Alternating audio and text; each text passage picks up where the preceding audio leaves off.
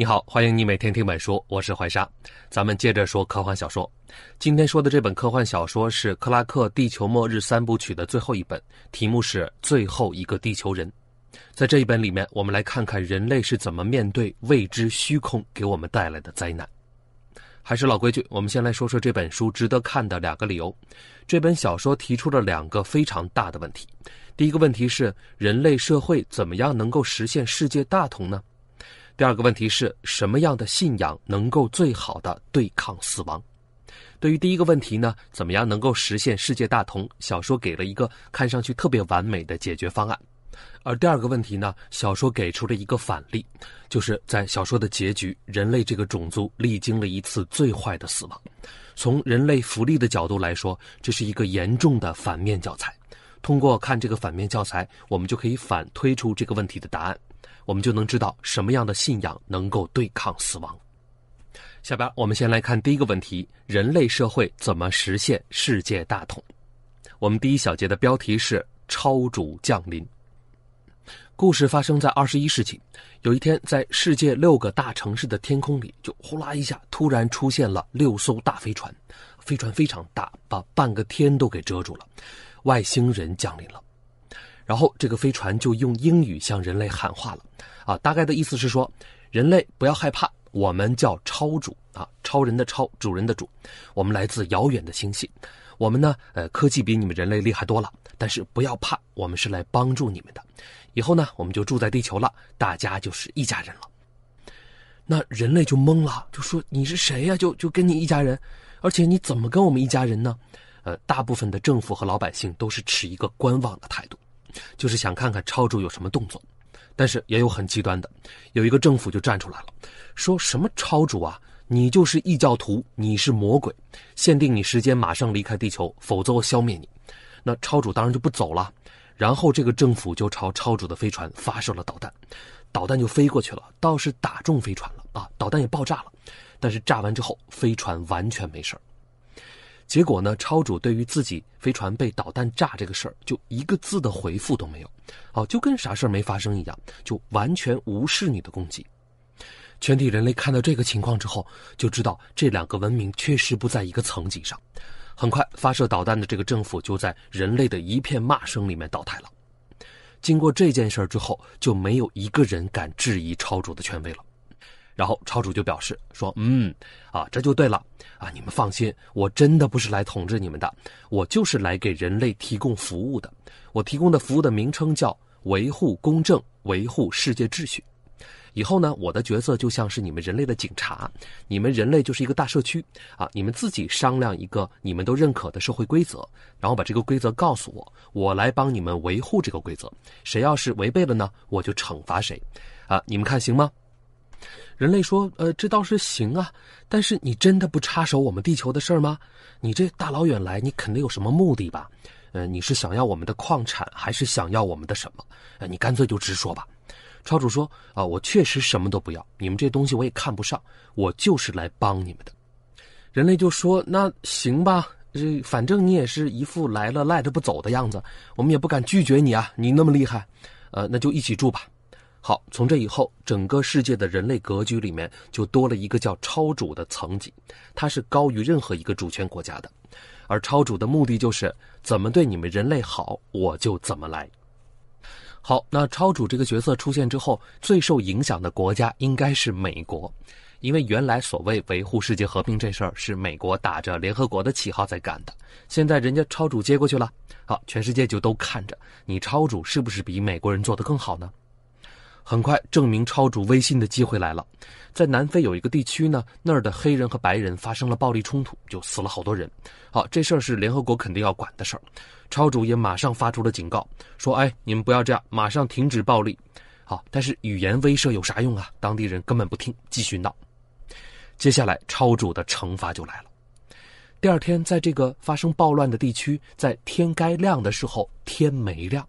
就是超主不知道用什么办法把太阳给挡住了，黑暗的区域呢，就是发生暴乱的方圆五百公里的范围，就是非常精准的惩罚这个地区的人，你们再闹就永远别见太阳了。好，这个惩罚可能听着没什么，但细想一下非常可怕。好，帮你稍微分析一下，首先吧，太阳不亮对于人来说是一种特别感性上的恐惧。好，我们就看人类古代历史里面，没有一个文明认为日食是好事儿的。就是太阳要是不亮了，我们每个人内心深处都是非常恐惧的。这是第一点。第二点呢，如果没有太阳，会有一系列灾难性的推论。好，我稍微帮你推一下。首先，如果没有阳光，植物很快就都枯死了。那接下来就是整个地区的生态系统会崩溃。生态系统一崩溃，一些很顽强的动物就会到处横行，比如说像老鼠啊、蟑螂啊，那整个地区的人类生活就全乱套。然后马上就会反映到经济上，比如说这个地区的房价就肯定崩盘呐，所有的商业机构全部从这撤出。几个月之后，这就是一个无人区。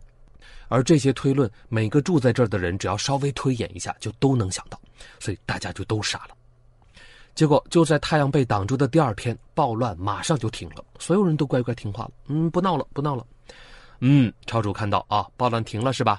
好吧，那太阳恢复吧，整个地区的秩序就全恢复了。这下就谁也不敢闹了，一天一夜不费一兵一卒解决问题。你看这招可比美国高明多了。美国是简单粗暴的解决问题，而超主是简单不粗暴。停止供应阳光这事儿，真是世界上最可怕也最优秀的战略性武器。你看，它是一种非常绿色的惩罚，它不真的带来伤害，不杀人，不毁灭财富，也没有核污染，而且不会留下任何仇恨。说停就停，没有不可逆的后果。经过这事儿之后，全世界的国家就一下全服了，然后世界格局就改变了。战争和军队就都消失了，因为谁都知道啊，我要是侵略别人，那超主就会挡我的太阳。那再傻的人，这一步还是看得出来的吧？啊，谁也不想就变黑吧。所以下一个推论就是，没有哪个国家不讲道理了，因为不讲道理没用啊，超主不同意。再下一个推论就是，大家都开始信任对方了，那人类之间的信任成本和交易成本就一下都降低了。原来发生在国家之间的那些欺骗呐，还有人类社会的那些什么盗窃呀、抢夺呀，这些事儿就都没有了。整个人类的社会财富极大的增加，食物资源都变得特别丰富。就在超主降临的十年之后，人类社会变美好了无数倍，真的成了一个理想国，世界大同实现了。而在理想国实现之后，超主又和人类走近了一步。超主应人类的邀请，把自己的真身给露出来了。哦，原来超主都是坐在飞船上面，飘在半空里，从来不露面。这次露面了。一个超主的个体大概是两米多高啊，也有四肢，有鼻子，有眼睛，有嘴，都有。啊，但是五官非常丑啊，皮肤非常差，像树皮一样。然后后背上呢还长着一对有羽毛的翅膀，然后屁股上还有一根呃带刺儿的尾巴，就反正就是个大怪物的样子吧。好，那在捅破了这层窗户纸之后，就有很多超主个体融入到人类的社会里面了。好，一般都是当顾问呐，或者一些特别重要的政治职务。超主也能说英语啊，说起来有点口音，但是能听懂。而且他们在和人类说话的时候都特别的礼貌客气。这种一家人的状态持续了七十年，有整整一代人是超主看着出生长大的。人类真的和超主共享地球，和谐的过日子了。好，这就是我们第一个段落的主要情节——超主降临。故事讲到这儿，大概用了百分之四十的篇幅。我们下边来看一下第一部分的内容。回到我们最开始问的那个问题：人类怎么能够实现世界大同？答案好像是人类需要有这么一个像超主一样的世界警察。但这个回答好像还没有击中要害。我们来看看超主在到地球之后都干了些什么事儿，就知道了。由始至终，超主只干了两件事儿。第一次挡住了人类的一次导弹攻击，第二次挡了一次人类的太阳，他就是靠这两件事树立的权威。那这两件事的本质是什么呢？其实就是四个字：攻守兼备。换句话说，我对人类有绝对优势的武力。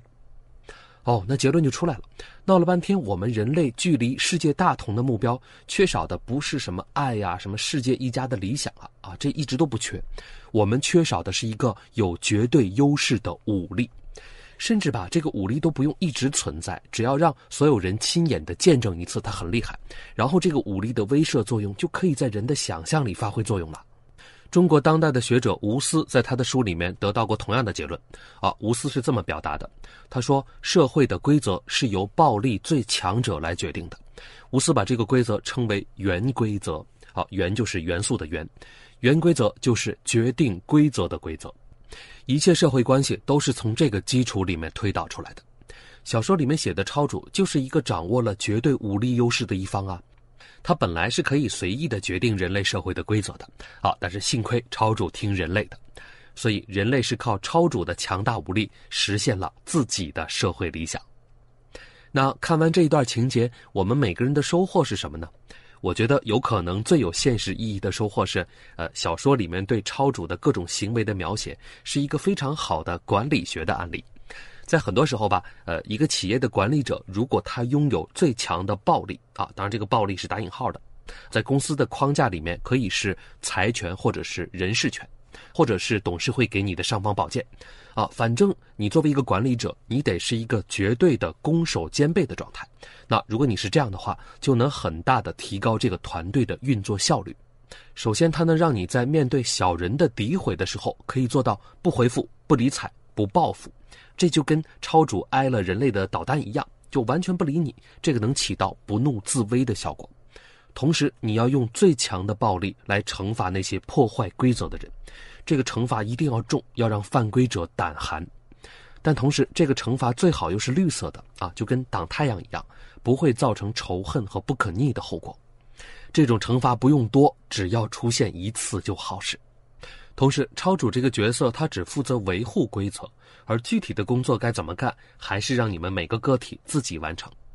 你看，这不是一个管理高手吗？好，这就是我们第一段落的内容。超主降临，人类实现世界大同。下边我们接着说故事。啊，刚才可能很多人一边听就一边担心，说这个超主就真的这么好心吗？他们就没有什么别的目的吗？当然有，而且有很可怕的目的。就在人类享受世界和平美好生活的时候，一个变化发生了。下面我们进入音频的第二个话题：什么样的信仰能够最好的对抗死亡？下个小节的标题是“星童诞生”。星童这两个字就是星星的星，儿童的童。在超主降临的七十年之后，人类发现了一个怪事儿，就有很多医生反映，十岁以下的孩子有很多人出现了夜间多梦和惊厥的状况，就是晚上睡到一半，然后突然就惊醒了，大哭大叫，然后家长怎么哄也哄不好。而且很多孩子在回忆昨天晚上做的梦的时候，都能说出一些非常具体的意象，比如说像蓝色的太阳啊，还有巨大的行星啊。医生就把全世界的这类的报告汇总到一起，科学家对孩子的描述做了研究，得到了一个让人毛骨悚然的结论，就是这些孩子梦见的都是同样的几个天体，而且根据孩子的描述，科学家还原了一些天体的运行的轨迹，发现都是符合物理学规律的。换句话说，他们梦见的地方有可能是真实存在的，但是人类完全不知道这些天体在宇宙的什么地方。而就在同时，超主正在用更先进的设备实时的监控孩子们的梦，他们是能够看见画面的。当然，这个是背着地球人干的。他们在发现第一个孩子梦到了这样的情景之后，就脱口而出了一句话，他们说的是：“开始了。”超主从降落到地球的第一天开始，就一直在等着这个进程。现在他终于开始了。而人类这边一开始以为是个别孩子的个别现象，后来就发现这个症状在所有十岁以下的孩子身上都出现了，而且这个现象是一刀切的，就只在十岁以下发生，十一岁的孩子就完全正常，而且症状越来越严重。孩子们不光是晚上多梦的问题，就白天也变傻了。就是最后到了几乎是一个失神的状态，就像个木头人一样坐在地上叫都叫不醒。然后更可怕的事来了，自从孩子变得多梦之后，就没有一个人类女性在成功怀孕，所有医生都查不出原因，人类的生殖系统集体罢工了，那人类就崩溃了。所有人都问说，这个和超主降临有没有关系啊？所以人类就赶快去逼问超主。这时候超主终于说出了事情的真相。首先，事情是这样的：所有十岁以下的人类儿童都在变成另外一种生命，他们的名字可以叫星童。让孩子们变成星童的不是我们超主，这事儿是别人干的。是谁呢？呃，对不起，我们不知道。这是宇宙里面的一个大神文明，他们有一个名字叫做超智，超越的超，智力的智。超智的形态是什么，在什么方向，他们的目的是什么？对不起，我们是真不知道。那人类就问说：“有什么办法阻止这个进程吗？”超主说：“没有，一旦开始就不可撤销，不可倒退。等你们的孩子彻底变成星童，我们就会把孩子带走，把他们送到他们应该去的地方。然后呢，剩下的十一岁以上的人类，你们会在地球上慢慢老去。我们超主从第一天到地球的目的，就是来确保这个过程发生的。”我们要确保你们人类不会发生战争，确保你们能养育出健康的孩子，最后确保星童诞生。这个过程可能是几年，也可能是上千年，也可能是上万年。我们超主是很有耐心的，这个就是我们的任务，是宇宙赋予我们的责任。人类，对不起。那人类的第一反应当然是反抗啊，但是没办法，你也打不过超主。那下一个反应就是不行，保护孩子，不让你们带走。但后来发现根本不可能，孩子已经有超能力了。你别看他们好像看着像植物人似的，但是已经可以隔空取物。凡是家里有十岁以下孩子的家长都发现，冰箱里的吃的每天都在消失。后来是超市里面的吃的都在慢慢消失。这些孩子正在用一种特殊的方式隔空吸东西吃，因为他们的大脑每天都在消耗着巨大的能量。几个月之后，这些孩子都变成了星童的最终状态，就是一言不发，身体也一动不动。他们的大脑不知道在和什么东西发生连接，人类不知道，超主也不知道。最终的时刻终于到了，这天，超主的飞船下降到地表上，所有的孩子都感觉到了。他们从家里面走出来，自己朝超主的飞船走过去。每个爸妈都拉着孩子不放，但做什么都没用，什么都挡不住他们。如果有人硬拉着他们，孩子就自己飞起来，直接飞到超主的飞船里。整个过程，超主就站在一边看着，陪着人类一起沉默。在收集完星童之后，飞船就离开了地球。这些星童最后要被送到哪儿去呢？还是那句话，人类不知道，超主也不知道。如果说星童是宇宙的果实，那超主就是守护这些果实的农夫。而人类就是结果实的植株，果实成熟了，植株就没用了，就像一棵被摘走了果子的农作物一样，慢慢枯萎。在送走了星童之后，人类世界就只剩下一片死气沉沉了。这是一个没有未来的行星，但超主没有全部撤走，他们留下来陪人类走完了最后的路。这可能是宇宙里面的一个规矩，就是要陪星童的父母走完最后一程。不过也有可能是超主希望获得一个完整的研究样本。总之，超主留下来了，陪着人类又过了最后的八十年。八十年之后，当年十一岁的孩子全都变成了九十一岁的老人。地球上最年轻的人就是九十一岁的人。这时候，没有人开车，没有人送快递，也没有人提供医疗服务，老人们在渐渐凋零。最后，灾难也降临到了地球身上，地球各地都发生了大地震，地表裂开了，熔岩从地球里喷涌出来，整个地球在太空里碎裂成了无数的碎渣。最后，一种神秘的力量把地球残留的每一个粒子都给吸走了，什么都没有留下。像这样的永别，超主们已经司空见惯了。人类是他们守望的第五十个物种，在最后，超主面无表情地看着地球空荡荡的轨道。在那儿，什么都没有剩下，一切归于虚空。好，说到这儿，最后一个地球人的小说情节就给你说完了。哎呀，故事是讲完了，可能没有人喜欢这样的结局吧？啊，那我们问一句：为什么这个结局让我们这么难受？可能的回答是因为人类最后的死亡没有指向任何一个明确的意义。我们来看一下这个结局。只要我们想把问题问细一点，会得到一系列答案是不知道的回答。比如说，孩子去哪儿了？跟什么人走了？他们是变成了超智大脑里的脑细胞，还是变成了大头兵？呃，还是说就变成了童男童女被吃掉了呢？所有这些问题的答案都是三个字：不知道。哎呀，那这个结论就很可怕。如果死亡是一个坏事儿，那比死亡更坏的坏事儿就是。毫无意义、毫无信息量的死亡。那我们回到我们这个小节提出的问题：什么样的信仰能够最好的对抗死亡？我们看，我们现在世界任何一个拥有众多信众的信仰，都是避免不了一个话题的，就是对死亡的解释。好的信仰应该有一个很大的作用，就是它可以让人不恐惧死亡，让一个人变得坦然。只要你的信仰够深，无论什么时候你想到最终的结局，你的心里不慌张，甚至是一片平和喜悦的。那我们再往深了问一句：信仰是怎么达成这个目标的呢？具体的说，是通过两种对死亡的解释来做到的。第一种叫做转生式死亡，就是把死亡解释成另外一个段落的开始。哦，只是你的这段生命结束了，接下来你还会迎来一段新的旅程，那段呢可能比现在更美好。比如说像极乐世界呀、天堂啊，所以你就不害怕死亡了。而第二种叫做奉献式死亡。就是我虽然死了，但我的死亡换来了一些伟大的事情的成功，啊，或者我爱的人们以后获得了好生活，他们可以活得很好，那这个也是可以的。也就是我的死亡是有意义的。但是小说里面描写的死亡，这两种情况都不沾边儿，这就是一个最差的死亡结局，连给我们一个拼凑梦想的信息量都没有。如果说一个饱满的信仰是十分的话，哪怕你给我三分，那剩下的七分，我们人类是有那个想象力填补上的。但是你要是一点素材都不给我，那我就彻底绝望了。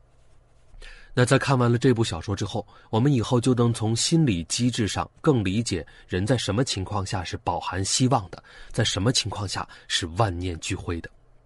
世界上只有两种东西能对抗死亡，就是希望和意义。这就是我们对抗死亡最好的信仰。好，那这本书就给你解读到这儿了。